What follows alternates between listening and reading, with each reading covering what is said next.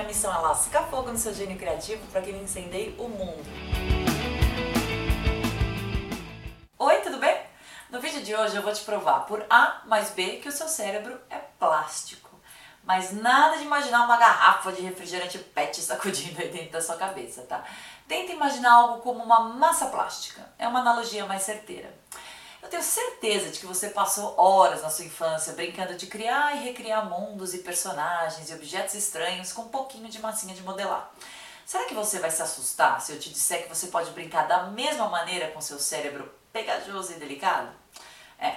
Outro dia eu saí com meu filho para passear. No auge dos seus 15 anos, ele tá naquela fase difícil pela qual todo mundo já passou, sabe? A fase do e aí? Já decidiu o que vai fazer no vestibular? Coitado de você se não souber responder, hein? Sua pobre criatura perdida está condenada ao fracasso aos 16 anos de idade. Eu sinto um aperto no coração por todo mundo nessa idade, sabe? Eu sempre me perguntei sobre a importância e o benefício que a gente ganha em forçar uma pessoa recém-saída da infância até que decidiu o que vai fazer para o resto da vida aos 17 anos de idade me parece uma tortura, sabe? E é claro que no processo eles acabam se sentindo torturados, sabe? Durante essa nossa saída, eu perguntei para ele se ele se considerava uma pessoa criativa. Ele disse de bate-pronto que não. Pausa para mais uma torcidinha aqui no meu músculo involuntário que bate e mantém esse meu corpo funcionando. Eu perguntei, mas por que não? E ele retrucou de ombros. Ah, eu não sei desenhar que nem você. É complicado, sabe? Nesse momento eu tive uma pequena revelação. O mundo inteiro associa a criatividade à capacidade artística. Ponto final. Ou você é um Michelangelo ou não tem um pingo de criatividade percorrendo os impulsos elétricos aí no seu cérebro. E se eu te disser que você pode sim aprender a desenvolver sua capacidade criativa? Que você não está condenado ao seu estado inicial ou atual de invencionismo, inovação e criatividade? Que você tem aí dentro do seu cérebro uma característica maravilhosa descoberta pelos neurocientistas nas últimas décadas, chamada plasticidade cerebral.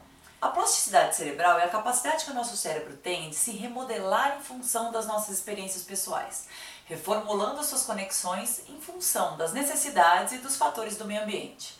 Ou seja, ao contrário do que passamos séculos acreditando, sim, o cérebro se regenera, se desenvolve, cresce, aprende, refaz sinapses e mapas mentais, mesmo na idade adulta. Portanto, eu grito: sim, você pode aprender a ser criativo, seja qual for a sua linha de trabalho, acredita em mim. Hoje eu queria conversar com você sobre o poder do design thinking.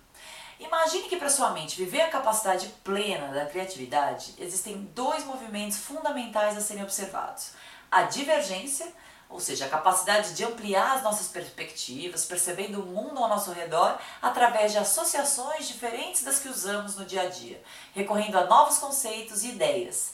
E a convergência, a habilidade de aplicar essa nova visão da sua vida à vida de outras pessoas. Afinal, ninguém é uma ilha, né? Tá todo mundo junto. Os menos criativos recorrem às respostas já conhecidas quando enfrentados pelos dilemas da vida, preferindo sempre a segurança da estrada mais conhecida. Já os mais criativos ousam imaginar um caminho alternativo, com pontos de parada fora da curva, muitas vezes escondidos lá no escuro da nossa mente. A boa notícia é que é possível sim mudar nosso padrão de pensamento. Tudo culpa da tal plasticidade cerebral que a gente começou a conversar lá no começo do vídeo, lembra? Existem métodos para destravar sua criatividade, fazendo seu cérebro percorrer novos caminhos, libertando-se do medo para buscar novas experiências e soluções. Hoje eu quero trazer para você um desses métodos, que é o Design Thinking. Design Thinking é um conjunto de métodos e processos para abordar problemas relacionados à aquisição de informações, análise de conhecimento e proposta de soluções. Como uma abordagem, ela é considerada a capacidade de combinar empatia e um contexto de um problema, de forma a colocar as pessoas no centro do desenvolvimento de um projeto. Criatividade para geração de solução e razão para analisar e adaptar soluções para o contexto.